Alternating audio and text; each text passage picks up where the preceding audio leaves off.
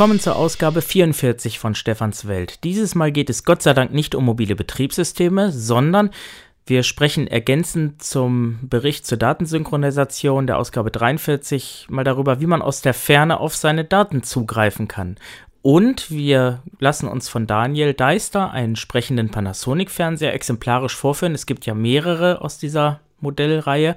Und Manichar erzählt uns was über zwei sehr interessante Weltempfänger. Ich wünsche Ihnen viel Spaß und beginnen wir zunächst mal mit der Frage, wie kann ich eigentlich von unterwegs auf meine Dateien zugreifen?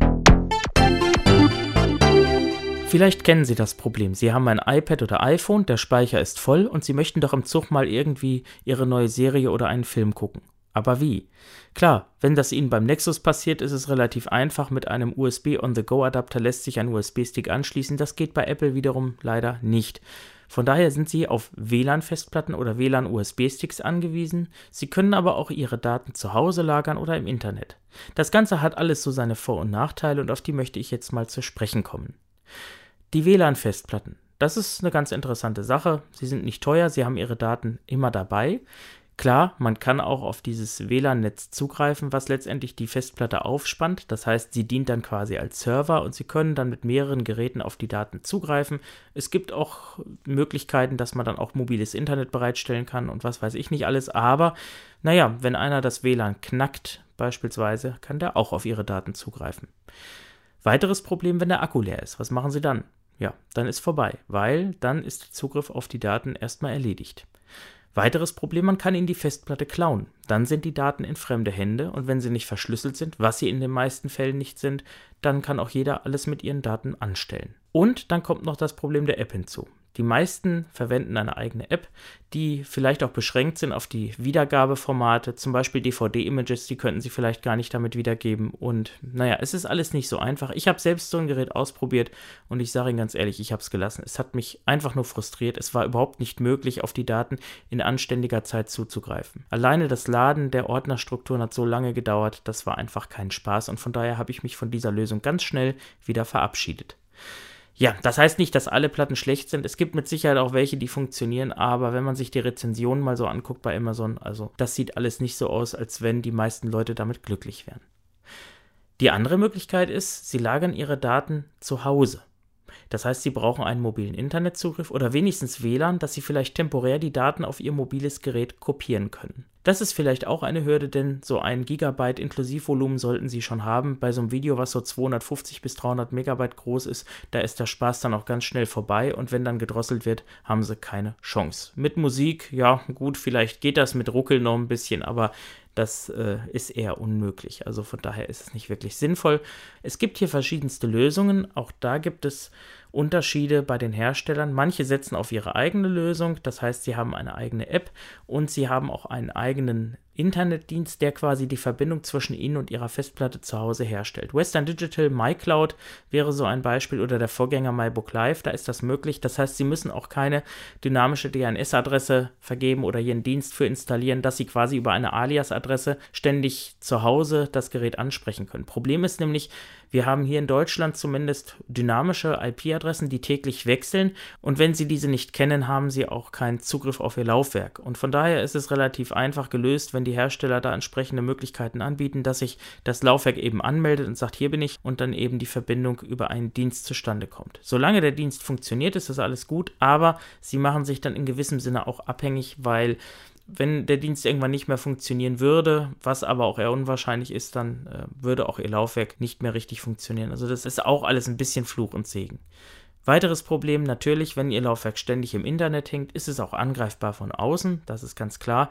Deswegen, man könnte das auch über eine Software am PC realisieren, aber wenn der PC ständig läuft, ist es auch ein höheres Risiko, dass er sich infiziert oder irgendwelche unliebsamen Gäste sich darauf tummeln. Von daher muss man auch hier gucken, welches System bevorzugt man. Es gibt auch noch ein weiteres Problem, wenn Sie das Ganze als Backup-Lösung nutzen, also vielleicht auch alle Daten darauf sichern wollen und Sie haben ein Modell nur mit einer Festplatte. Ja, was ist, wenn die kaputt geht?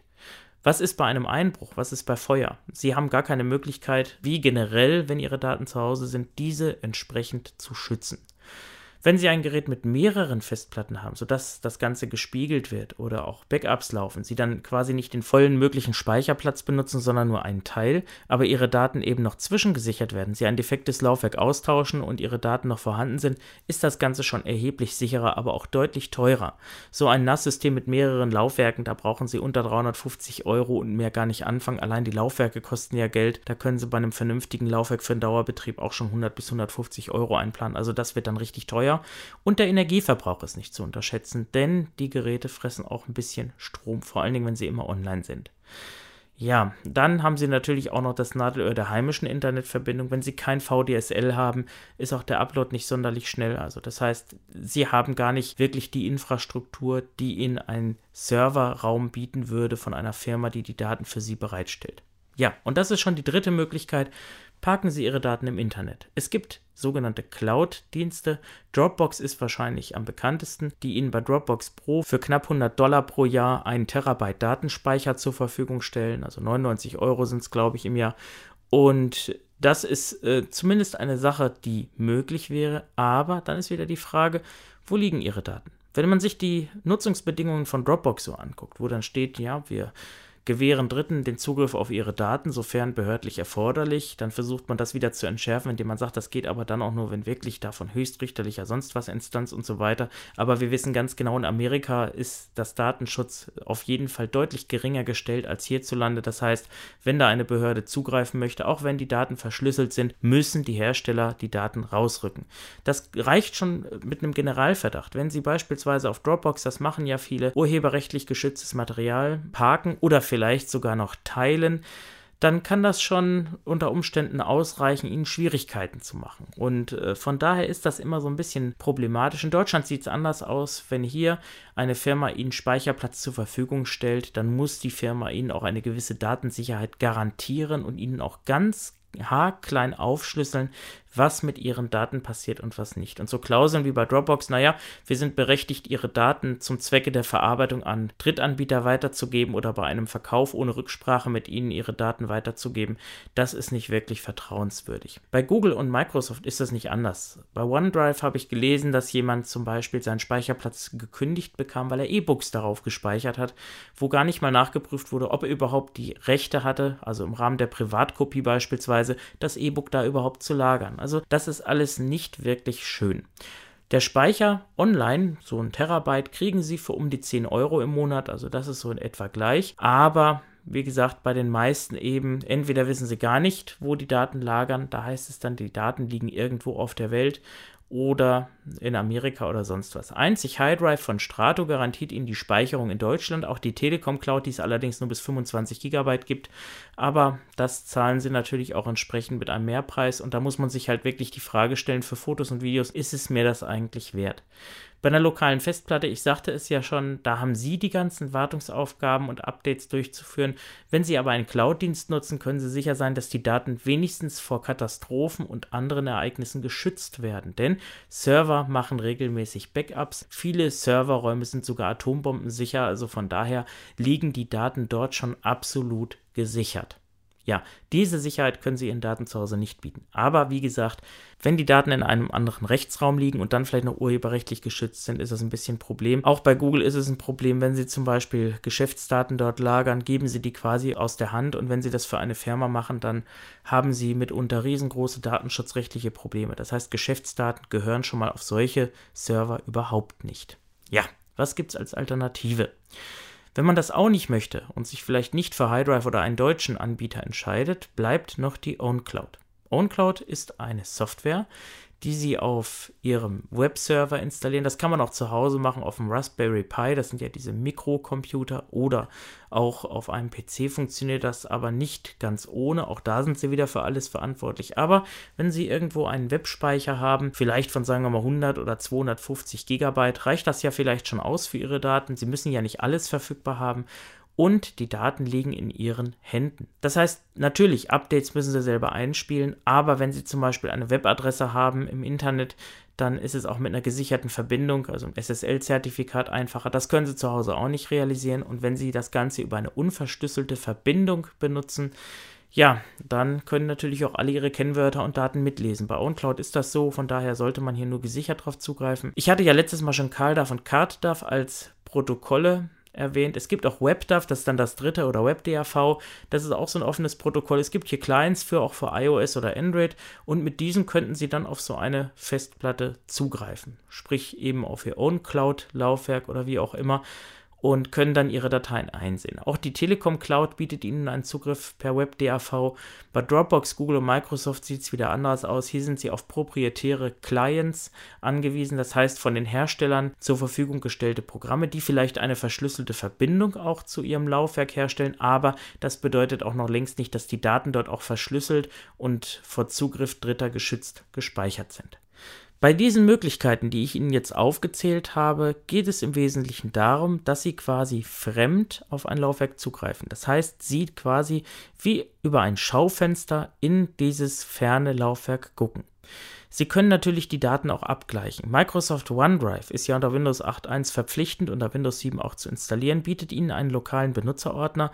Hier können Sie Dateien reinkopieren, die dann auf Ihrer OneDrive und mit allen verbundenen Rechnern synchronisiert werden. Das heißt, wenn Sie irgendwann ein Dokument dort ablegen, haben Sie es auf Ihrem Notebook auch, sobald sich dieses eben mit OneDrive abgleicht. Mit Dropbox funktioniert das auch, allerdings besteht hier und auch bei Microsoft das Problem, Sie haben Ihren Dropbox Hauptordner oder eben auch Ihren OneDrive-Ordner und alles, was Sie synchronisieren wollen, müssen Sie da reinkopieren. Wenn Sie jetzt eine Medienstruktur haben auf einer separaten Festplatte, wird es ein bisschen schwierig. Wenn Sie nur eine SSD haben, die wenig Speicherplatz bietet, dann, naja, dann müssten Sie schon immer die externe Platte dran lassen und diese dann eben mit Ihrer Dropbox oder mit OneDrive verbinden. Also das ist eben auch nicht so. Da ist der Zugriff via WebDAV schon einfacher, dass Sie da eben quasi wie auf ein externes Laufwerk einfach Ihre Daten raufkopieren und irgendwann sind die drauf und dann können Sie von überall drauf zugreifen. Mit OwnCloud können Sie beides machen. Es gibt ein Synchronisationstool, das heißt, da werden Ihre Daten oder auch vielleicht nur ein Ordner auf Ihrer OwnCloud abgeglichen. Oder Sie können einfach sagen, naja, ich schiebe den Kram via WebDAV hoch oder Sie binden einfach einen Ordner ein, der zusätzlich mit hochgeschoben wird. Das Ganze ist ein bisschen flexibler. Es gibt hier auch eine riesen Community. OwnCloud ist natürlich kostenlos, mit Ausnahme natürlich des Webspeichers. Aber auch hier muss man schon wieder sehen, das bedarf natürlich auch einer riesigen Verantwortung, weil man muss es selber installieren in der Regel und man muss es auch selber pflegen. Es mag ja auch inzwischen Dienstleister geben, die das für sie erledigen, aber das ist wirklich ein weites Feld. Als Fazit kann ich nur sagen, diese vielen Möglichkeiten, die es gibt, wenn Sie von unterwegs auf Ihre Daten zugreifen wollen, sind allesamt attraktiv, aber alle haben ihre Vor- und Nachteile und am sichersten sind Ihre Daten wahrscheinlich im Bankschließfach aufgehoben. Bin jetzt bei Daniel Deister zu Gast. Hallo Daniel. Hallo Stefan, hallo liebe Hörerinnen und Hörer, schön wieder hier zu sein. Wir wollen uns jetzt mal die sprechenden Panasonic-Fernseher angucken. Das ist ja immer wieder Thema gewesen bei uns in der Technikliste und ich habe gesagt, ich kaufe mir so ein Ding nicht. Ich wollte immer mal in den Fachmarkt gehen und mal gucken oder hören lassen, wie das Ganze klingt. Und Daniel, du bist jetzt so mutig oder wahnsinnig gewesen, das werden wir gleich feststellen, dir so ein Ding zu kaufen. Naja, was heißt so ein Ding? Du hast eingeleitet mit die sprechenden Panasonic-Fernseher, die werden wir uns nicht angucken, sondern ein Modell. Ja, aber die können ja, glaube ich, alle sprechen aus der kleinste, Serie. Ne? Das kleinste mhm. davon. Ähm, einfach, ich habe tatsächlich mir ein neues Gerät gekauft. Hintergrund war einfach, dass mein alter Fernseher, der war aus Jahrgang 98, 99, sowas die kannte, wohl immer Bildstörungen hatte. Mir selbst sind die nicht aufgefallen, aber man hatte nochmal sehende äh, Besucher, die auch mal gucken möchten und die haben dann gesagt, nee, das geht so nicht, du brauchst was Neues. Okay, habe ich gesagt, wenn ich was Neues brauche, dann möchte ich auch was haben, was ich einigermaßen bedienen kann. Und so bin ich halt eben in einen Fachmarkt gefahren, habe mir da was angeguckt und tatsächlich gibt es mehrere Modelle von Panasonic, die diese Sprachführung unterstützen mit unterschiedlichen Features. Das geht los in der Preisklasse von, ich sag mal, roundabout 500 Euro bis in vierstelligen Bereich mhm. rein. Ja, wobei der ja gar nicht so klein ist hier. Ja. Also ich meine, gut, gegen deinen alten Röhrenwürfel von 37 Zentimeter oder was, was ist das hier? Vermutlich so 32 Zoll Minimum, ne? Ja, so, es geht aber auch noch einige Stufen größer. Die haben dann auch noch zwei Tuner oder mehr und haben Spracheingabe mit drin. Das hat der hier nicht. Einfach weil trotz größerer Wohnung der Platz doch irgendwo begrenzt ist ja. und die finanziellen Mittel auch. Und deswegen habe ich gesagt, naja, die kleine Ausführung. Frage ich dich mal, das können wir jetzt natürlich nicht testen, ja. der ist ja schon fertig eingerichtet. Konntest ja. du ihn selbst installieren? Ging das? Nein, nein. Mhm. Das fing an mit so ganz pragmatischen Dingen wie äh, Aufstellen des Ständers. Der Ständer muss ja auch zusammengeschraubt mhm. und an das Gerät geschraubt werden. Klar, wenn man vielleicht handwerklich etwas geschickt ist, mag man das noch hinkriegen, aber ich sag mal, wenn man vielleicht keine Vorstellung davon hat, wie es aussehen muss, dann hat man vielleicht den Anschaffungswiderstand überwunden, mhm. hat dann aber doch einen anderen Widerstand zu überwinden, nämlich da an dem Gerät selber rumzuschrauben. Man muss das Ding ja an das Gerät fixieren. Äh, ich habe mir helfen lassen. Ja gut, bis hierhin ist es ja auch jetzt nicht speziell. Ich meine, das hat man ja bei jedem Gerät, diese, diese Zusammenbauerei, weil die sind ja auch recht groß. Ja. Und, äh, wie bei Computermonitoren ist das ja in etwa. Aber kommen wir mal aufs Wesentliche. Ja. Das Ding, ich meine, so Bild habe ich jetzt hier schon gesehen, ist alles ganz okay, wie das bei Panasonic so üblich ist. Selbst der Ton ist ja gar nicht mal von schlechten Eltern. Aber ja. wo fängt es denn an, für dich interessant zu werden? Ähm, am Anfang. Also zunächst mal, die Tuner sind eingebaut, mhm. alle schon. Und da war mir zunächst mal nicht klar, wie schließe ich das an. Man muss wissen, ich habe hier einen Kabelanschluss und ähm, an diesem Kabelanschluss hingen vorher noch ein Router an einem Verteiler mhm. und eben ein vom Anbieter mitgebrachter Receiver. Mhm. Und da war für mich jetzt das Problem, wenn ich ihn jetzt einfach an die Anschlussdose anschließe, habe ich dann nur das analoge Signal oder eben auch schon das Kabelsignal. Und ähm, ich habe dann erstmal ein bisschen rumexperimentiert, habe erstmal ganz normal das Ding an die Dose, mit der Dose direkt verbunden. Dann das Gerät eingeschaltet und dann ging eine Menüführung auf. Natürlich sprachlich mit der Sprachausgabe nicht bedienbar. Ich mhm. hatte auch keine Möglichkeit, jetzt eine Sprache zuzuschalten. Ich hatte eine menschliche Sprache neben mir sitzen, nämlich mein Vater, der hat mir das vorgelesen und hat mir gesagt, was man drücken muss. Und dann kann man hier einmal ihm sagen, ob man Internet einrichten möchte, ja oder nein. Ich habe das mit dem Internet versucht zu koppeln mit dem WLAN, das ist mir nicht gelungen. Da hat man noch ein paar Möglichkeiten mehr. Dann kann man ihm äh, sagen, dass er automatisch nach Sendern suchen soll, dass er sich selber automatisch konfigurieren soll und das ist auch Beste. Denn wenn man das mhm. einmal so eingerichtet hat, ich habe die Schritte jetzt leider nicht mehr im Kopf, dann dauert das eine Zeit lang gefühlt fünf oder zehn Minuten. Dann sagt er dir irgendwann, dass er an welchem Provider er hängt. Und äh, wenn man dann nochmal bestätigt, dass er die Sender durchsuchen soll, einen Sendersucher starten Das soll, läuft dann schon mit Sprachrückmeldung? Das läuft immer mhm. noch nicht mit Sprachrückmeldung. So. Irgendwann fängt das Ding mal an, ein TV-Signal von sich zu geben. Das war bei mir die ARD. Und dann erst schaltet sich die Sprache zu. Und dann auch nur mit einem Willkommen und einem herzlichen Glückwunsch zu meinem neu erworbenen Gerät. Und ich könne ja jetzt die Bildeinstellungen auswählen, also Bildformat und dergleichen mehr. Mhm. Dann kann ich mich zwar mit den Pfeiltasten rechts oder links bewegen, kriege aber, und da geht es schon los, keinerlei Rückmeldung, welches Format ich jetzt ausgewählt habe. Das, die bekomme ich erst, wenn ich bestätigt habe. Okay, ja. Also das ist schon mal schwierig. Also wenn ich, ja, Fazit nicht in Betrieb zu nehmen. Für dich alleine. Für mich als vollblinde Person auf eigene Faust nicht. Okay. Nein, behaupte ich nicht. Wenn es da eine Möglichkeit gibt, bei der Installation die Sprache zuzuschalten, ich habe sie nicht gefunden. Na gut, es wäre ja schlau, wenn das Gerät gleich so wie das Apple TV sagen würde, drückt dreimal den Knopf und ich spreche. Gut, aber nochmal zu ja. der Frage, wie hast du denn jetzt angeschlossen? Du hast jetzt hier diesen, diesen Unity Media Receiver, da steckt jetzt eine, eine Smart Card drin. Na, der Unity Media Receiver hat damit gar nichts zu tun. Okay, also du, du empfängst jetzt tatsächlich per Antennenkabel. Ich empfange jetzt tatsächlich per Antennenkabel. Also DVB-T, nee, DVB-C oder was oder analog oder weißt du das jetzt ähm, gar nicht? Man kann, der Fernseher hat interne Tuner, die sind auch zugänglich, mhm. sodass ich das können wir auch gleich demonstrieren, auswählen kann, möchte ich jetzt analoges Kabel gucken, hm. möchte ich DVB-C gucken oder möchte ich DVB-T gucken. Okay. So oder möchte ich vielleicht sogar Satellit gucken. Hm. Das kann ich auswählen. Ähm, das ist sogar auch barrierefrei nutzbar. Ja, dann werfen wir das Ding doch mal an. Äh, okay. Kleine Randbemerkung, es war vor Jahren, da habe ich einen Fernseher gekauft, noch nicht mal Full HD, da gab es, glaube ich, ganz wenige Modelle, meist im unbezahlbaren Bereich, die überhaupt einen Sat-Tuner drin hatten das war gar nicht Standard. Das ist ja heute so, dass die meisten ja. Geräte ja schon fast alles mit an Bord haben. Ja, das ist tatsächlich so und äh, eigentlich schade, hier noch keine Satzschlüssel installiert zu haben, aber was nicht ist, kann ja noch werden. Jo. So, ich schmeiß die Kiste an.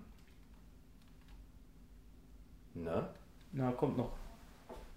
Jetzt kommt was. Muss wahrscheinlich mal ein bisschen mehr. Neue Sender gefunden. Kabel 107 TV Vollbildtop. USB-Gerät erkannt.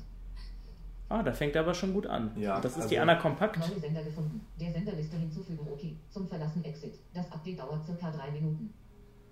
Ähm, das ist jetzt neu, dass er mir ähm, anbietet, ein Update.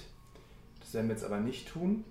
Er hat mir sagen wollen, welche Bildqualität, welche Bildeinstellungen ich Mhm. habe und man hat es vielleicht auch gehört, OSB-Gerät Mhm, erkannt. mhm. Ich habe hier noch eine Festplatte angeschlossen. Noch sage ich deshalb, weil wenn man sie konfiguriert, ich mache das mal leiser. Mhm. Ähm, das Gerät bietet einem die Möglichkeit, eine Festplatte anzuschließen, auf die man dann aufzeichnen kann. Ähm, allerdings bedarf es hierzu einiger Konfigurationen. Diese Konfigurationen sind nicht barrierefrei. Das heißt, Mhm. auch hier braucht man sehende Hilfe. Und ähm, ich habe dann das auch mir von einem Sehenden machen Mhm. lassen. Und der hat mir gleich wiederum gesagt, dass diese Festplatte eben ausschließlich einzig und allein mit dem Fernseher Ja, gekoppelt ja, ist. die haben ihre eigene Partition, eigene Formate. Man kommt an die Daten nicht ran. Ist eigentlich tragisch. Wer da jetzt denkt, sich das später am PC angucken zu können oder sowas, geht sowieso leer aus. Das ist auch der Grund, warum mich diese ganze Smart-TV-Technik gar nicht mehr interessiert. Ich hätte sowas gerne gehabt und meiner kann das noch nicht. Der hat nicht mal USB, der hat auch nur einen HDMI-Eingang, ist eben eine andere Zeit gewesen. Und äh, demnach nehme ich dann lieber doch mit dem Rechner und einer SAT-Karte auf. Und das Media Center von, von Microsoft Windows, ja, was ja in 7 drin ist, in 8 ist optional, kann man aber auch wirklich gut mit NVDA bedienen. Gut, dann zeig doch noch mal ein bisschen was. Ja, ich fange mal an Mit- Lautstärke 6. mit Ah, der Lautstärke sagt er auch. Ja, genau. Das ist das erste. Er piept, ist es jetzt auch wegen der Lautstärke wahrscheinlich. Das ist jetzt auch wegen der Lautstärke, ganz genau. Äh, ich kann, das werden jetzt sicherlich die meisten Leute interessieren, mal die Programme wechseln. ja, EPG vielleicht, wenn das geht. Kabel 107. Kabel 1. Cold kein Opfer ist je vergessen. 14 Uhr 54, 15 Uhr 51. Ah, da haben wir es schon. Ja, Kabel 1, also sagt er den Stationsnamen und er sagt am Anfang Kabel, das ist ja dann wohl DVB-C. Bei den Das- Programmen ist das nicht analog. Bei Das der ist dann DVB-C, das ist klar. genau. Ähm, das war übrigens auch, ich, ich mache auch gleich EPG, Stefan. Ähm, wenn man das Gerät zum ersten Mal in Betrieb nimmt, Mhm. hat man analoges Kabel. Und äh, da sagt er einem wirklich nur analog und welchen Sender. Ja gut, mehr kann er ja nicht, weil er die, die Infos kriegt er ja nicht. Genau, und dann geht auch wirklich gar nichts. Kein Mhm. Hörfilm und so weiter und so fort. Und da war ich schon ziemlich frustriert, wollte das Ding schon zurückgeben, bis wir dann einen Knopf gefunden haben, auf dem man eben mit, wo man eben die ähm, Empfangsmöglichkeiten hat anders Ja. einstellen können. Und dann hatte ich halt eben DVB-T, da hieß es keine Sender gefunden, also in der Wohnung Ja. hier geht es leider nicht. Und dann DVB-C, da schwieg er plötzlich und dann, weiß ich noch, war gerade jemand sehendes hinter mir, der sagte, Daniel, lass ihn mal stehen, er sucht neue Sender. Mhm. Ich sag gut, dann lass ich ihn mal suchen. Und dann hat er mir irgendwann was präsentiert und dann bekam man tatsächlich erst die digitalen Sachen, also ähm, ARD, HD und so weiter mit dem mit der Sendung, die lief, Mhm. von wann bis wann sie lief und ähm, so weiter und so fort. EPG-Daten wolltest du haben? Lautstärke 8. Ich halte es für besser, vielleicht doch mal Mute zu betätigen. Ja, wenn das geht, ja. Ja. Da haben wir mehr von der Sprachausgabe. Ich drücke aufs Knöpf. Ist halt nur die Frage, ob er die Sprache mitmutet, ne? Scheint er zu Er machen. mutet sie leider mit. Das wusste ich. Lautstärke 11. So. Hochformat? Das ist die Bildeinstellung gewesen. 106. RTL 2. Mhm. Frauentausch. 14 Uhr 55, 16 Uhr 55. Zum Speichern des Timers OK drücken. So, und wenn ich jetzt gleich Frauentausch auf RTL 2 aufnehmen wollte, Kannst jetzt OK drücken und dann wird das Ding sozusagen äh, in die Pipeline geschoben und dann Genau, kann man ich- sich hinterher angucken. Pfeil rechts. 107, Kabel 1. Mhm. Ja, kein Moment, Opfer ist halt, Liebe. Moment, 106, nee. RTL 2, Frauentausch. 5. TV Byte, horizontal, 106, RTL 2, Frauentausch 14.55 Uhr, 16.55 Uhr. Zum Speichern des Timers OK drücken. Zum Auswählen eines Programms die Tasten links oder rechts drücken. Zum Auswählen eines Kanals die Tasten auf oder abdrücken. Drücken Also hast du an der um Fernbedienung 24 Stunden Pfeiltasten? Zu gehen, oder rot für die vorangehenden 24 Stunden. Künftige Programme werden der Timer-Programmierliste hinzugefügt. Aktuelle Programme bieten die Möglichkeit zum Anschauen. Gelb drücken, um die aktuellen Programme nach Genre aufzuführen. Blau drücken, um Kanäle nach Kategorie aufzuführen. Ja. Drücken, Jetzt um kommt die Vogeluhr, macht nichts. Also du musst natürlich dann auch wissen, wie die Fernbedienung aufgeteilt ist. Das Sprich, die, ist- Ja, du hast also offensichtlich da Pfeiltasten und du hast diese obligatorischen Rot, Gelb, Blau, Grün ich drück's dir einfach mal in die Hand. Ja, Genau. man kann ja selber mal drücken hier. Ja. also Genau. Fernbedienung oben, wie das so ist bei einer Fernsehfernbedienung, eine Menge Knöpfe, Pfeiltasten, drumherum auch Tasten, Ja, darunter vier Tasten, dann diese obligatorischen Wippen, genau. Lautstärke, 35, Vor, zurück. 2, ZDF 512, darunter ZDF 10er-Tastatur, 35, 5 Markierungen, unten auch noch ein paar Sondertasten. Also es ist schon eine ganze Menge Holz. Das ist für ähm, zusätzliche Geräte, die. So, jetzt habe ich links gedrückt. Ja. Wenn ich jetzt hier einfach mal irgendwas drücke. Kabel 106, RTL 2, Frauentausch. Er macht zwar ja 14.55 irgendwelche akustischen 16.55. Signale.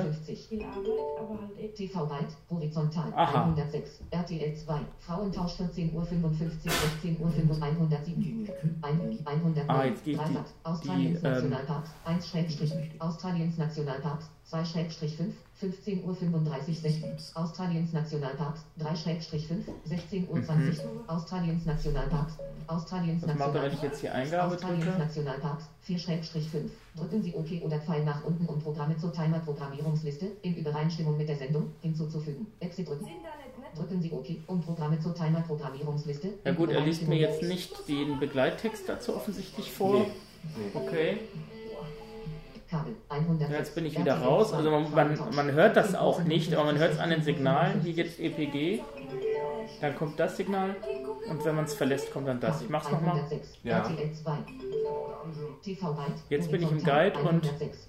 Jetzt bin ich raus. So, hier oben haben wir einen 106. Knopf, da passiert nichts. Kabel Aha. 106, RTL 2, Frauentausch, 5, Frauentausch, 14.55 Uhr, 16.55 Uhr. Programmtyp. Normalerweise gibt's Doku so. In dieser Folge tauschen die 41 Ah ja, doch, hier hab ich's, ja. Die 20-jährige Jasmin für 10 Tage die Familien. Ob die beiden die schwierige Zeit gut überstehen werden? Doku so. In dieser Folge tauschen die 41-jährige Patricia und die 20-jährige Jasmin für 10 Tage Ja, okay. Also das ist dann auch so, dass man hier oben links diesen einzelnen drückt, über, oberhalb dieses, äh, dieser Pfeiltasten und dann kann man da die EPG-Infos zumindest ausführen. Ähm, Option Aber du 10. musst halt Es erst sind mal oben links drücken. Zum Auswählen du- eines Eintrages die Tasten auf oder abdrücken. aber hier ist er ja, da sagt er mir, wie viele Einträge zu... Audio-Typ, Audio-Desktop, Multivideo, Multi-Audio, Dual-Audio, kein Unterkanal, kein Unter, Sprache Untertitel, kein Videotext-Zeichensatz, West, zum Ändern von Option, Sprache Videotext, zum Ja, ich will da jetzt auch gar nicht so tief reingehen. Also Ja. äh, können wir eigentlich festhalten, die Bedienung, wenn er mal eingerichtet ist, zumindest besser als bei einem, der keine Sprache hat. Das auf jeden Fall. Aber- da muss er erstmal hinkommen. Genau, aber nicht perfekt. Ähm, wenn ich jetzt äh, in das Hauptmenü gehen will, wird da alles angesagt? Probier's. Wo ist denn der? Sag, beschreib mal, wo er ist. Ähm, Gib mal her. ich kann es dir auch geben. Ja.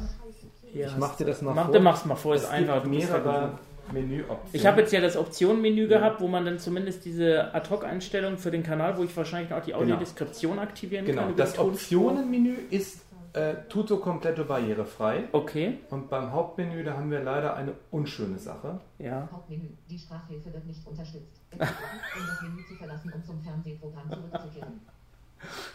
Vor allen Dingen optisch sieht es genauso aus. Das ist, Ja, äh, jetzt kann ich hier mal runterdrücken. Die, man hat es hoffentlich gehört. Die Sprachführung wird nicht. Es ist ja freundlich, dass sie es zumindest gemerkt haben bei Ja. der Programmierung, aber es ist natürlich irgendwo auch ein bisschen Banane. Es ist äh, sehr enttäuschend. Fand ich. Ich meine, gut, für Familien ist es egal. Ich sag mal, wer jetzt irgendwo sehende Kinder oder Partner im Haus hat oder vielleicht auch mal eine Assistenz, äh, kann man das Ding ja irgendwie in Gang setzen. Aber ich meine, für den Alleinlebenden, der wirklich keine Hilfe hat, ist es zumindest eine Teilerleichterung. Nur wenn man sich da mal verläuft oder irgendwas verstellt, ist natürlich, äh, ja.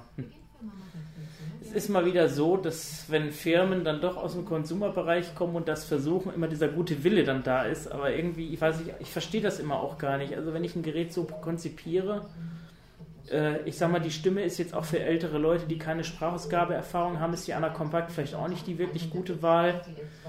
Die schmeißt Nuance aber so nur durch die Gegend, das ist halt, die gibt's halt. Aber naja, also ich frage mich halt im Moment gerade so, welchen Sinn das macht. Also wenn ich das hier so sehe, gut, wenn man viel Fernsehen guckt, wissen will, was man guckt, ist das alles gut oder auch zum Programmieren, aber ich sehe, ja, wie soll ich sagen, so richtig mehr drin sehe ich da nicht. Also ich finde es insofern klasse, als dass ich weiß, wo ich bin, auf welchem Programm was liegt. Das Ja, ja, das ist. Multi- Multimedia Receiver nicht. Ja. Ähm, auch wenn das, äh, auch wenn auch gleich das auch ein schönes Gerät ist, Mhm. davon mal Mhm. ab. Aber für mich ist es insoweit mal eine Erleichterung, dass ich weiß, es gibt, wir haben es gerade gehabt, neue Updates, es Mhm. gibt eine neue Senderliste, die kann ich selber hinzufügen, kann gucken, was ist Neues.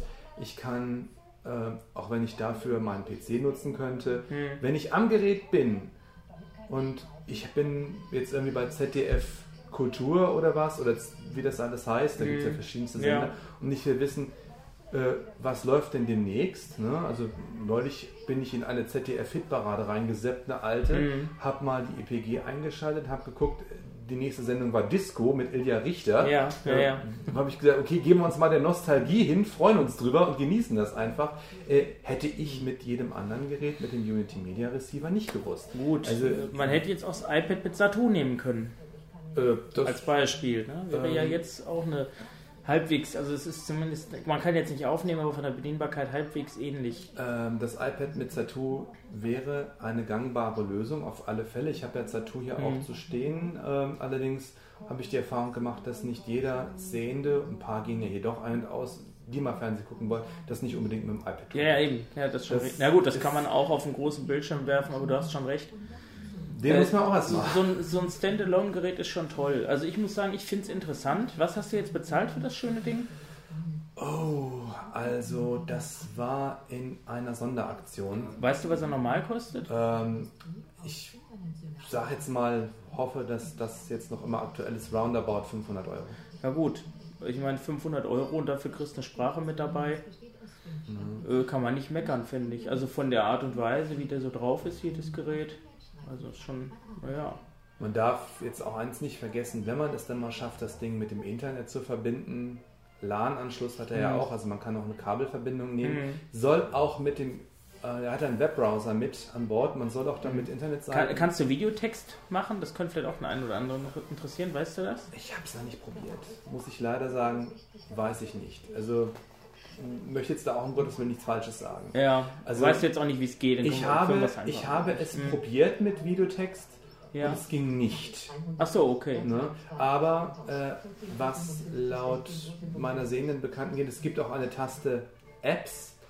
Diese Apps an sich, wenn man Internet konfiguriert hat, sind leider auch nicht barrierefrei. Ja gut, die sind jetzt sicher wieder mit so einer eigenen könnte- äh, Dingens da Das gemacht. heißt, ich könnte mir YouTube oder ähnliches Hm. holen und dann YouTube gucken. Das geht aber leider nicht mehr mit der Sprachausgabe. Zumindest noch nicht, aber vielleicht, wenn man das Internet konfiguriert hat, wenn man es mal so weit gebracht hat, äh, hat man da irgendwann nochmal die Möglichkeit, Hm. vielleicht gibt es ja auch das ein oder andere Firmware-Update jetzt, Ja. sodass man da vielleicht noch ergänzend was in Sachen Ja, vielleicht machen die Sprachausgabe dann noch und was, Barrierefreiheit Wenn sie da Rückmeldung kriegen. Kann ich ja sein, hoffe dass die darauf. dann noch. Ich hoffe darauf.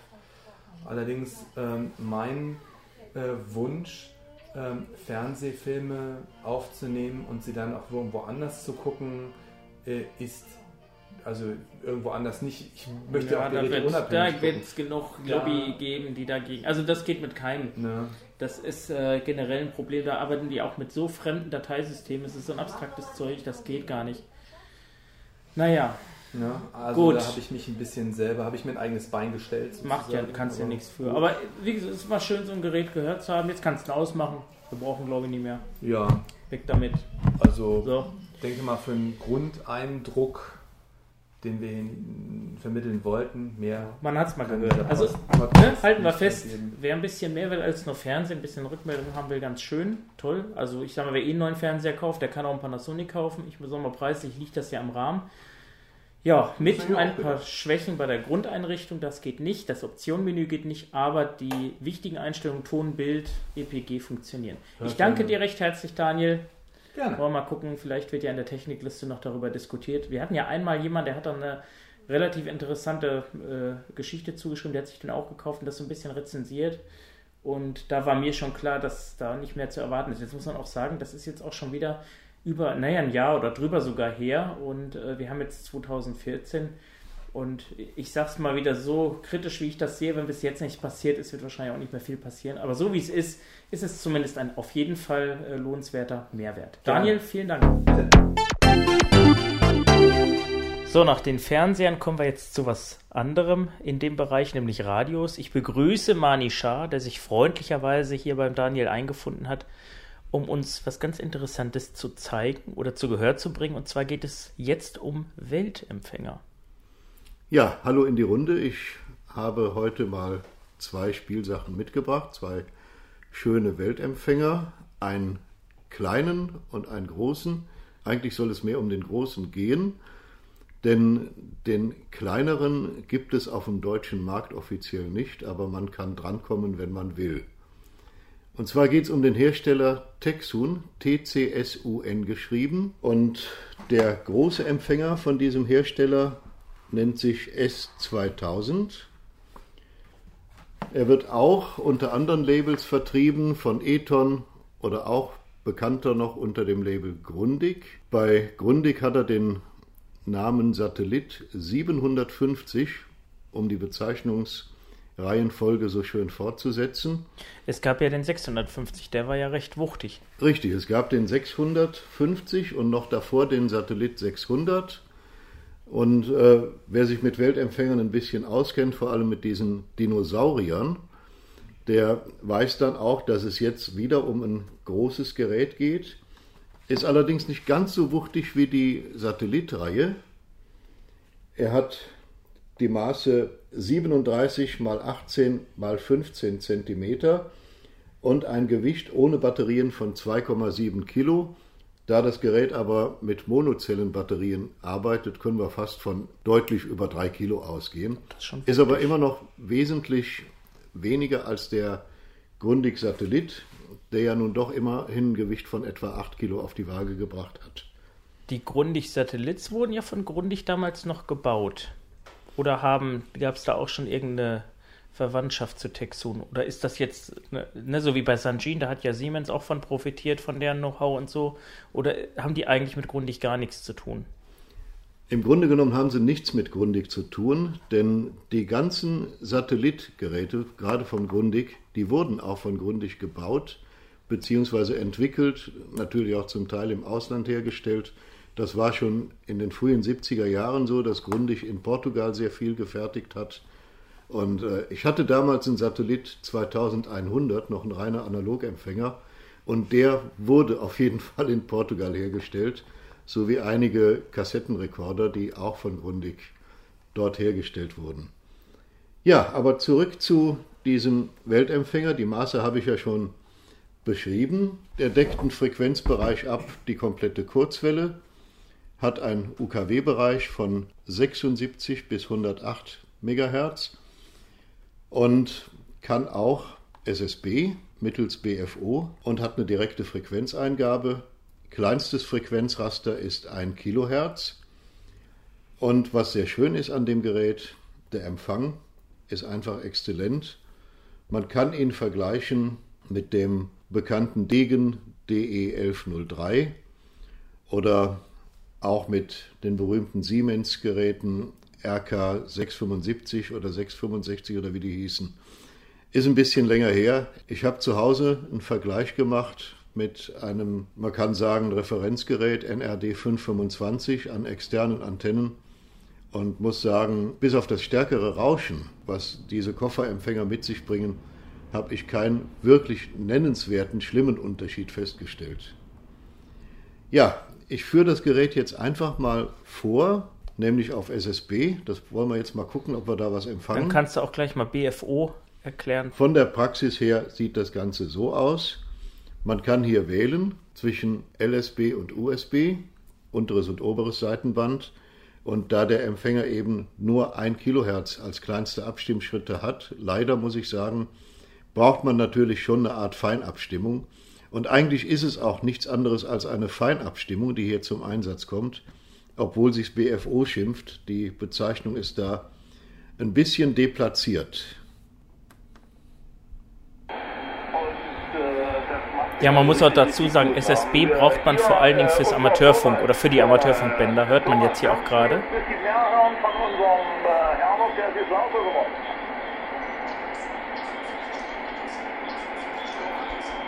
Ja, da kann man jetzt schlecht was hören.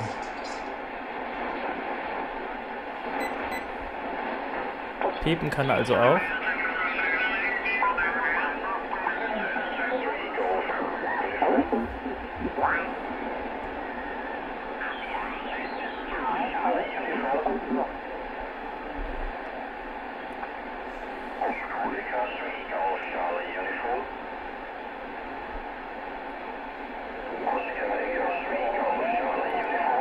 Jetzt kannst du mit dem BFO-Regler das sozusagen abstimmen. Ja, mit der Feinabstimmung kann ich dann hier den, äh, die Stimme möglichst ins Original bringen. Ja. Im Moment haben wir anscheinend auch nicht so gute Ausbreitungsbedingungen, dass wir ein bisschen mehr hören. Die Tagesdämpfung spielt hier auch gerade noch eine Rolle mit. Und auch unsere Lage, wir sind hier etwas abgeschottet HF-mäßig. Der hat oben drauf so ein Drehding. Ist das die Antenne für Kurzwelle? Nee, das Ja, ich komme jetzt mal zur Gerätebeschreibung. Ja, ich habe jetzt okay. nur mal den SSB-Empfang ein bisschen vorgeführt. Äh, Trennschärfen und dergleichen kann ich hier so auf die Schnelle auch leider nicht vorführen. Aber wie ich schon ein, eingangs erwähnt habe, ich habe äh, auf Kurzwelle den Referenzempfänger NRD 525 dazu genommen. Und ähm, für UKW nehme ich immer ganz gerne die Grundig-Satellitgeräte, Satellit 400 beispielsweise, der auch einen exzellenten UKW-Empfänger hat. Und da kann man auch sagen, das ist identisch bis besser. Ja, interessant an dem Gerät ist einmal die Anschlussvielfalt. Wir haben natürlich das Übliche. Frontseitig sind Anschlüsse für Line-In und Kopfhörer, Stereo-Kopfhörer. Man kann also auch UKW-Stereo damit hören. Dann haben wir an der Seite zwei BNC-Antennenanschlüsse für den, ja, Sie nennen es hier FM-Bereich, aber eigentlich ist damit der UKW-Bereich gemeint. Einmal für den Rundfunkempfang und einmal für Flugfunk. Das kann er auch empfangen, da allerdings dann in AM. Und natürlich dann der weitere Antennenanschluss ist für Kurzwelle. Und dann haben wir noch zwei Drahtklemmen für Erde und eine Langdrahtantenne. Angegeben ist das Ganze hier mit 500 Ohm. Auf der Rückseite befinden sich dann noch zwei Cinch-Ausgänge, Line-Out und ein 455 Kilohertz ZF-Ausgang. Und dann gibt es noch einen weiteren Antennenanschluss für Mittel- und Langwelle. Das Gerät hat oben eine Äh, bleib mal gerade bei dem ZF-Ausgang. Das ist ja für die, für die Zwischenfrequenzen. Ja gut, ZF-Ausgang, da kann man dann diverse Peripheriegeräte anschließen, beispielsweise PC zur weiteren Verarbeitung des Signals. Im Handbuch steht für experimentelle Zwecke, aber man könnte beispielsweise auch DRM damit demodulieren und dann auch hörbar machen. Hm, Okay.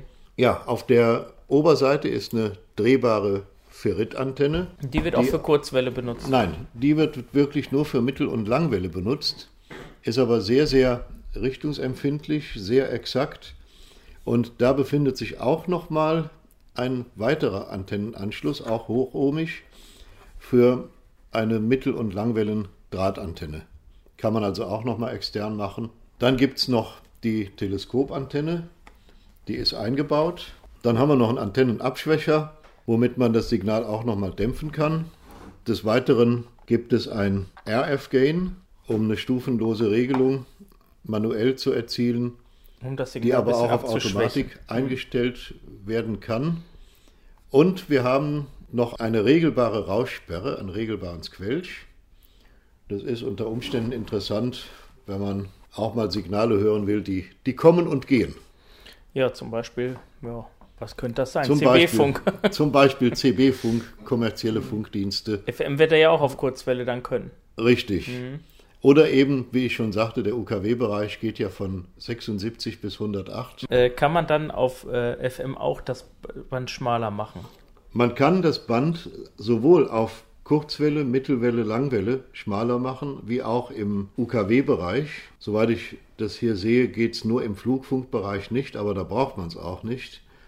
Und es sieht so aus, dass es zur Verbesserung der Trennschärfe auch im UKW-Bereich schmaler gestellt werden kann. Genau, dass man dann zum Beispiel einen, Fernsender zwischen zwei Ortssendern besser hörbar machen könnte. Genau. Es ist aber nun tatsächlich nicht so, dass man jetzt sagt, es wäre eine 5 Kilohertz Bandbreite, wie sie für Sprechfunk üblich wäre. Das ist ein bisschen schade. Ich rede jetzt vom FM-Sprechfunk. Das kann er natürlich nicht. Dafür ist er auch nicht geeignet. Aber wenn man tatsächlich in den Bereichen etwas hören will, kann man sich trotzdem der Raussperre bedienen und stellt ihn auf die etwas schmälere Bandbreite und kann damit dann auch schon brauchbare Empfangsergebnisse erzielen. Du sagtest Flugfunkband, dann wird er wohl bis 134 gehen oder was, ne? Ich glaube sogar bis 136. Ist überhaupt Ja, aber gute nicht ins, Idee. ins zwei. Ich habe hier gerade die Frequenzangaben von ah, dem okay. Gerät. Ja, du hast das Handbuch zur Hand, muss man sagen. Dafür ist es ja auch ein Genau. Handbuch, dass man es in der Hand nimmt. Es steht leider nicht alles drin in dem Handbuch. Einige Sachen musste ich im Internet ermitteln. Und ähm, nur kurz so nebenbei, für diejenigen, die sich noch mehr dafür interessieren, in YouTube findet man um die 1800 Berichte über dieses Gerät. Also der scheint ja. Ich erinnere mich, da war doch mal vor einigen Jahren mal so ein, ging doch mal so ein Ruck durch die Amateurfunkwelt auch, dass der Satellit 700, nee, war das überhaupt der 750? Das Grundig, es hieß damals, Grundig würde einen neuen Satellit bauen. Genau, äh, Grundig hat ja 1964 mit der Satellitreihe angefangen und ähm, Mitte der 80er oder sogar Anfang der 90er Jahre damit zwangsweise aufhören müssen. Der letzte Grundig-Satellit war ein kleiner DIN A4 großer Empfänger, das war der Satellit 700. Und das Gerät war schon sehr gut und da hieß es immer wieder, es soll ein Satellit 900 geben der dann aber aus, ich sag mal, liefertechnischen Gründen, wie sich's rumgesprochen hat, nie mehr in Produktion kam. Und der sollte Satellit 900 heißen. Es gab einen Hersteller namens Eton, E-T-O-N geschrieben, und die hatten ein Gerät nach dem Grundig-Konzept gebaut und auch kurzfristig auf dem Markt gehabt. Wobei ich jetzt sagen muss, Eton hat auch hier diesen Texon-Empfänger, den S2000, den ich hier stehen habe, auch mal als Grundig-Satellit 750 belabelt. Ich nehme mal an, hier waren auch Nostalgiker unter den Designern dabei. Er sieht Sonst- ja wirklich so ein bisschen auch diese Griffe seitlich. Er sieht absolut aus wie ein, ja, wie soll ich sagen, wie der erwachsene Sohn vom Grundig-Satellit Nur von der Materialanmutung 650. würde ich jetzt sagen, ist da ein bisschen Plaste-Elaster. Also man hört sich vielleicht hier auch ein bisschen, wenn man so draufklopft. Aber von vorne, äh, so von den, Er ist recht Schaltern. gemacht. die lassen sich gut drehen. Das ist also alles. Knöpfe sind sehr großflächig. Was vor allem sehr schön ist, bei den Grundig-Geräten hat man immer noch die Raster gehört. Es gab immer Pausen zwischen den einzelnen Frequenzschritten. Die sind hier nicht vorhanden. Hat das auch ein bisschen Ermüdungs. Das können wir hier mal ein ja, bisschen mach das Dreh vorführen. noch mal ein bisschen dran. Ja, müssen wir mal anmachen. Hat er auch ein Display, was leuchtet? Das Display ist mit LEDs beleuchtet. Wie, wie man es früher so gemacht Wie hat. man es früher ja. gemacht hat, normales LCD-Display, relativ groß. Ja, ich muss hier mal was anderes machen. Wir gehen mal auf.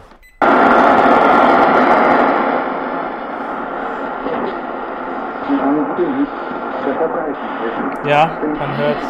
Das ist. Läuft hier etwas Ja, sauberer. ich drehe hier jetzt so drüber. Dumme Tageszeit.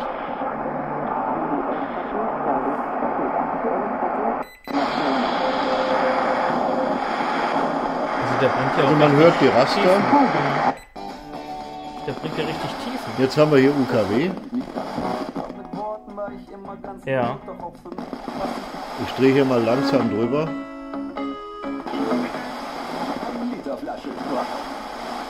Die aktuellen Ausschreitungen in Hamburg.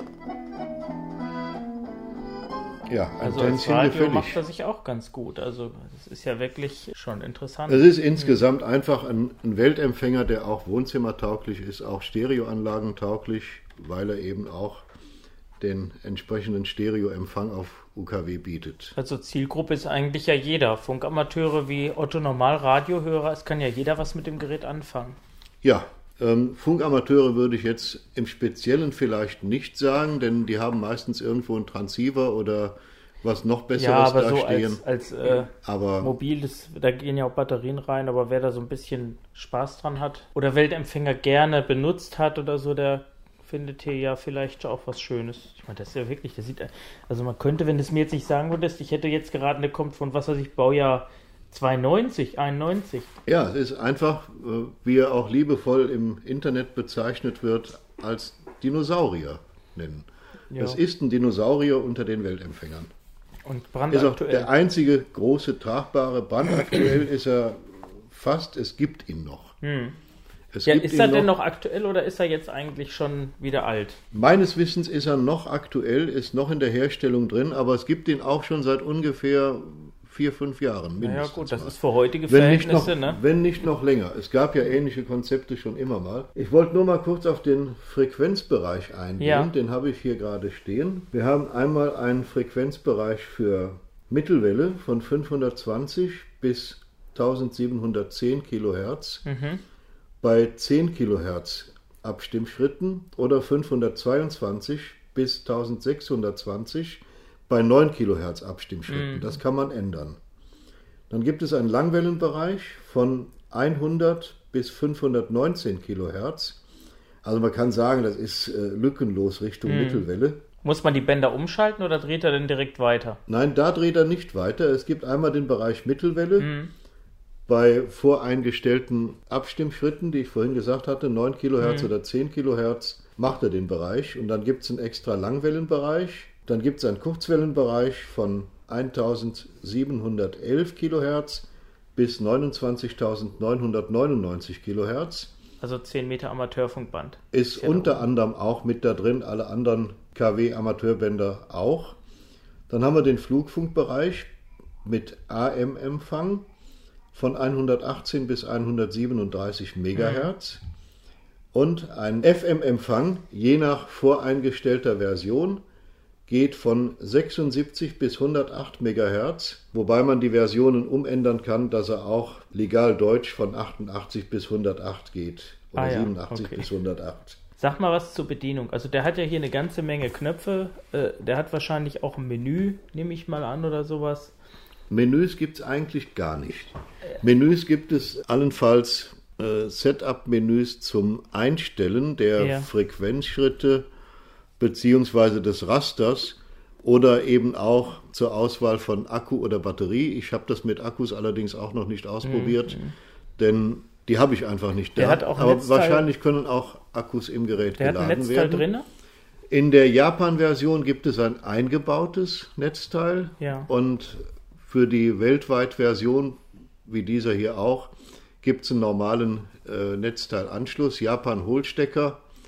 Wichtig, wenn sich jemand so ein Ding holt, innen minus, außen plus, 6 Volt. Oh, ist Netzteil nicht dabei. Netzteil ist dabei, aber wie das so ist, man kann ja auch mal ein Netzteil verlieren. Deshalb Oder verwechseln, hier- das wäre natürlich- Oder verwechseln, also deshalb wäre das schon ganz witzig, sonst macht's Puff. Ja, also das heißt, man kann ihn ja blind wohl auch dann so gut oder Äh, Man schlecht bedienen wie die Satellite äh, und oder Siemens RK-Modelle auch. Ja, es gibt eine direkte Frequenzeingabemöglichkeit. Hat er auch Ähm, den typischen Aufsteller, den die immer so hatten? Nein, den hat braucht er ja Ja, nee, Steht den ja ja so stehen, ja, okay. Man kann die Frequenzen ganz normal eingeben über eine Zehner-Tastatur und es gibt auch Quittungstöne, die allerdings leider sehr, sehr leise sind. Ich weiß nicht, ob wir die hier rüberkriegen. Doch, der hat ja vorhin mal gepiept, da ist ja so ein ich will kleiner das mal versuchen. Piezo-Piepser oder was drin, ne? Ich stelle jetzt mal hier Ja, etwas ein, dass wir mal was hören. Er hat ja gerade gepiept, nur wenn es halt Genau, das war der rauscht. Einschaltpiep, der ist etwas leise. Ich tippe jetzt mal die Bandbreitentaste. Das ist schmal, breit oder SSB. Ja, ich tippe es jetzt nochmal hintereinander. Ja. Der lange Piep ist SSB ausgeschaltet. Das wäre jetzt USB, LSB Das ausgeschaltet. ist eigentlich lustig. Er piept unterschiedlich. Ne? Da hätten sie fast äh, auch CW-Codes nehmen können. Ne?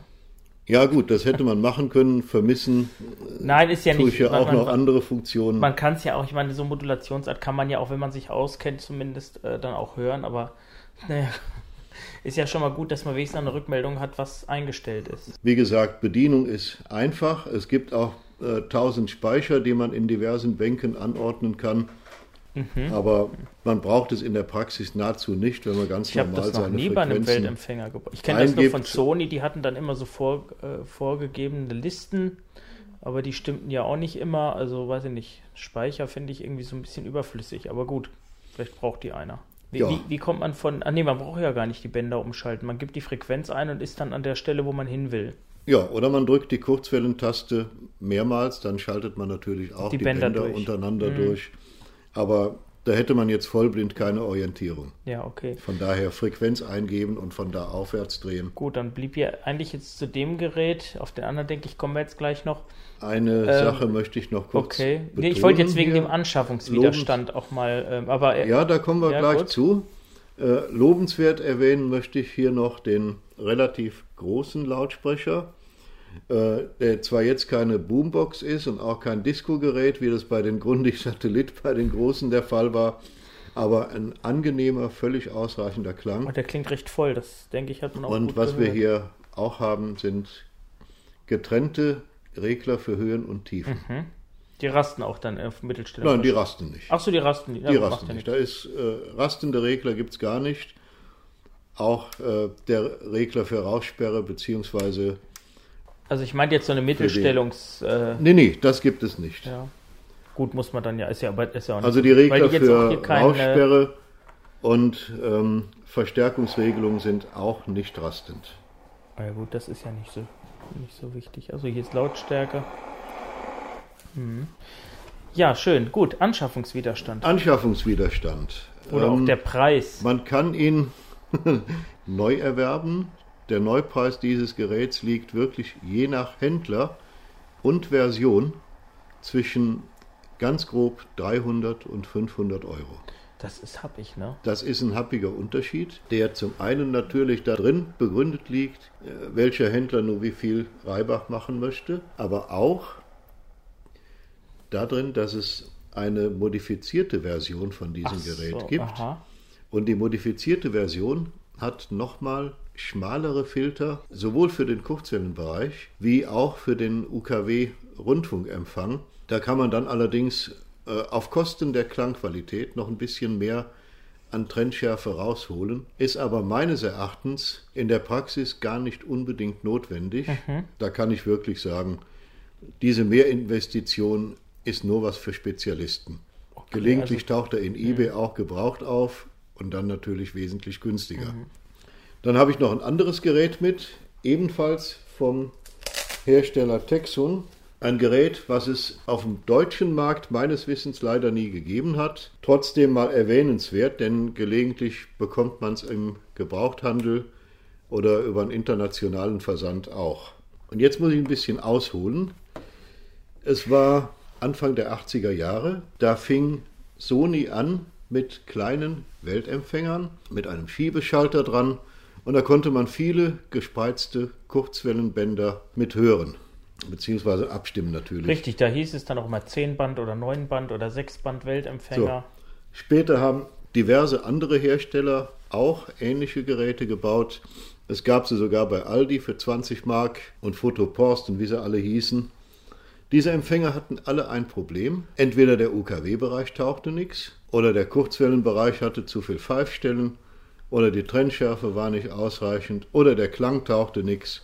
Jedenfalls waren alle diese Geräte, inklusive den Sony-Geräten, nicht so besonders befriedigend. Und jetzt bin ich durch einen Zufall auf diesen Texun R9700DX gestoßen. Mein Exemplar ist komplett chinesisch oder japanisch beschriftet. Ich kann das nicht so auseinanderhalten. Aber interessant ist, dass wir hier einen Frequenzbereich haben auf UKW, ganz normal von 87 bis 108. Auch der Mittelwellenfrequenzbereich ist normal, Einen Langwellenfrequenzbereich gibt es überhaupt nicht. Und Kurzwelle haben wir einen Bereich, fängt bei 3,7 MHz an bis 4,25. Dann gibt es einen Bereich von 4,65 bis 5,2. Ein Bereich, der von 5,85 bis 6,4 läuft.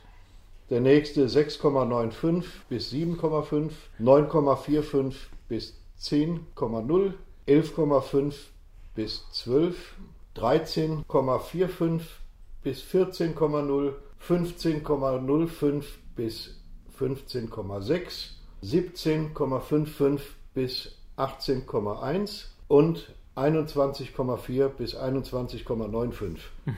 So, wer jetzt zugehört hat und sich ein bisschen auskennt, erkennt, dass hier alle wichtigen Kurzwellen-Rundfunkbänder vorhanden sind. Und jetzt kommen wir zu dem Schönen an dem Gerät. Zum einen ein großer, überdimensionierter Lautsprecher, zum anderen ein sehr ruhiger Empfang im AM-Bereich und dazu kommt eine Wahnsinns-Trennschärfe und Empfindlichkeit im UKW-Rundfunkbereich. Mal jetzt verglichen zu dem S2000 besser oder gleich? Minimal schlechter, würde ich sagen, aber es ist ja auch eine andere Geräteklasse.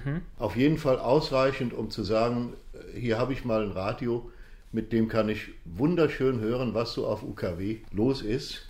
Ich versuche das hier mal zu demonstrieren im UKW-Bereich. Ich drehe einfach mal so ganz grob durch, dass man mal hört, was so im normalen Stadtbereich an Empfang möglich ist.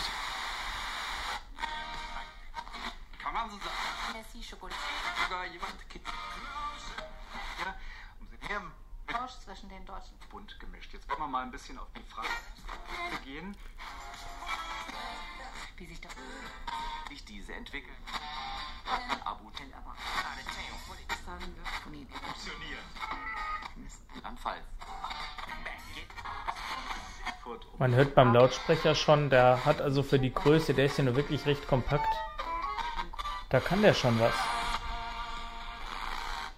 Ja, wie man also hört, das war jetzt mal der gesamte UKW-Frequenzbereich von 88 bis 108 hoch. Eine Vielfalt an Sendern, die man mit einem, ich sag mal, normalen Küchenradio so gar nicht kriegt. Ja, Ganz einfach, weil die Trennschärfe nicht da ist. Und auf den Kurzwellenbereichen ist es einfach so, dass wir alles hören, was tatsächlich hörbar ist und das bei einem relativ geringen Empfängerrauschen. Nur halt äh, SSB, also wäre jetzt damit nicht. SSB hat er nicht und es ist Ja. auch ein ganz normales Radio zum Kurbeln. Mach doch mal AM, mach doch mal was an. Ich kann ja mal Vielleicht AM machen, genau. hören. Mal gucken, ob wir da was hören. Wobei das ja auch ein bisschen rückläufig ist. Es gibt ja viele Sender nicht mehr. Und hier haben wir auch schon diese Störung, die man so überall Ja, hat. hier ne? im Haus haben wir ganz gewaltige Störungen. Hier oben Lampe. Dobrý den. Das ist jetzt Mittelwellenempfang. Auch ganz ohne Pfeifstellen. Der ist ja analog. In ne? den, Nacht, in den Nachtstunden macht es richtig Spaß, damit zu hören. Und was vor allem sehr schön ist, ein großdimensionierter Lautsprecher, der ähnlich gut klingt wie der Lautsprecher vom Degen DE1103, wenn man den kennt. Das Ja, geht schon ziemlich in die. Richtung. Der 1103 ist ja auch so ein kleines Gerät, ist auch ganz nett. Oder hier jetzt mal Kurzwelle, sehr rauscharm, auch wenn wir gerade nicht viel hören. Ja gut, was da jetzt ein bisschen rauscht, ist jetzt einfach, was er an Störungen empfängt. Das ist halt einfach da. Wir haben leider hier etwas schlechte Empfangsbedingungen, sodass man das nicht so ohne weiteres zeigen kann. Aber wie gesagt, das sollte nur mal erwähnt werden. Ähm, mitgebracht habe ich ihn eigentlich deshalb, um mal deutlich zu machen, dass der Hersteller Texun nicht ganz zu verachten ist, was die einzelnen Weltempfänger so anbetrifft, die hier auf den Weltmarkt geschmissen hat. Denn hier diesen äh, R9700DX gibt es ja meines Wissens in Deutschland nicht. Aber vielleicht sucht der eine oder andere mal gezielt im Internet danach und kann dann auch fündig werden. So ähnlich ging es mir ja auch. Hast du mal äh, Erfahrung oder mal vielleicht rausgefunden, ob Texun, wie lange es die gibt und ob die noch was anderes machen als Weltempfänger? Das weiß ich nicht. Ein Label ist es auf keinen Fall. Es ist ein Hersteller. Das habe ich schon in mehreren Internetbeiträgen auch verfolgen können. Es ist ein Hersteller, der eher seine Geräte für andere herstellt und lässt dann unter anderen Namen belabeln. Ja, so wie wie ich schon sagte, ja- hier bei dem großen Grundig Satellit 750, der ja auch nie das Haus Grundig gesehen hat. Mhm. Ja, ich denke, wir wären durch und wenn es euch Spaß gemacht hat, freut es mich. Wer Informationen noch darüber möchte, kann mich auch gerne direkt anrufen.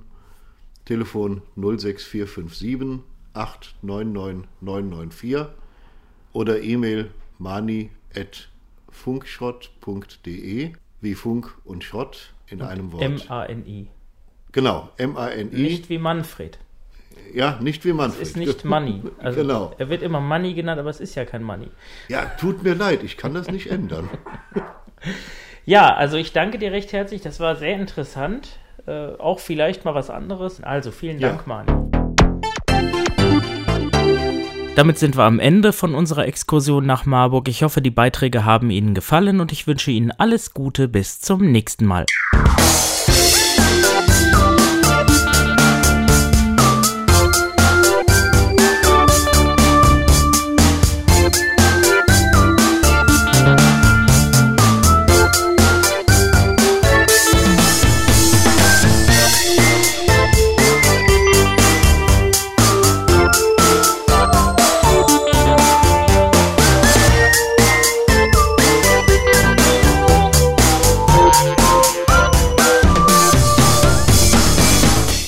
Sie hörten Stefans Welt, den Podcast von und mit Stefan Merck. Nähere Informationen finden Sie unter www.merkst.de.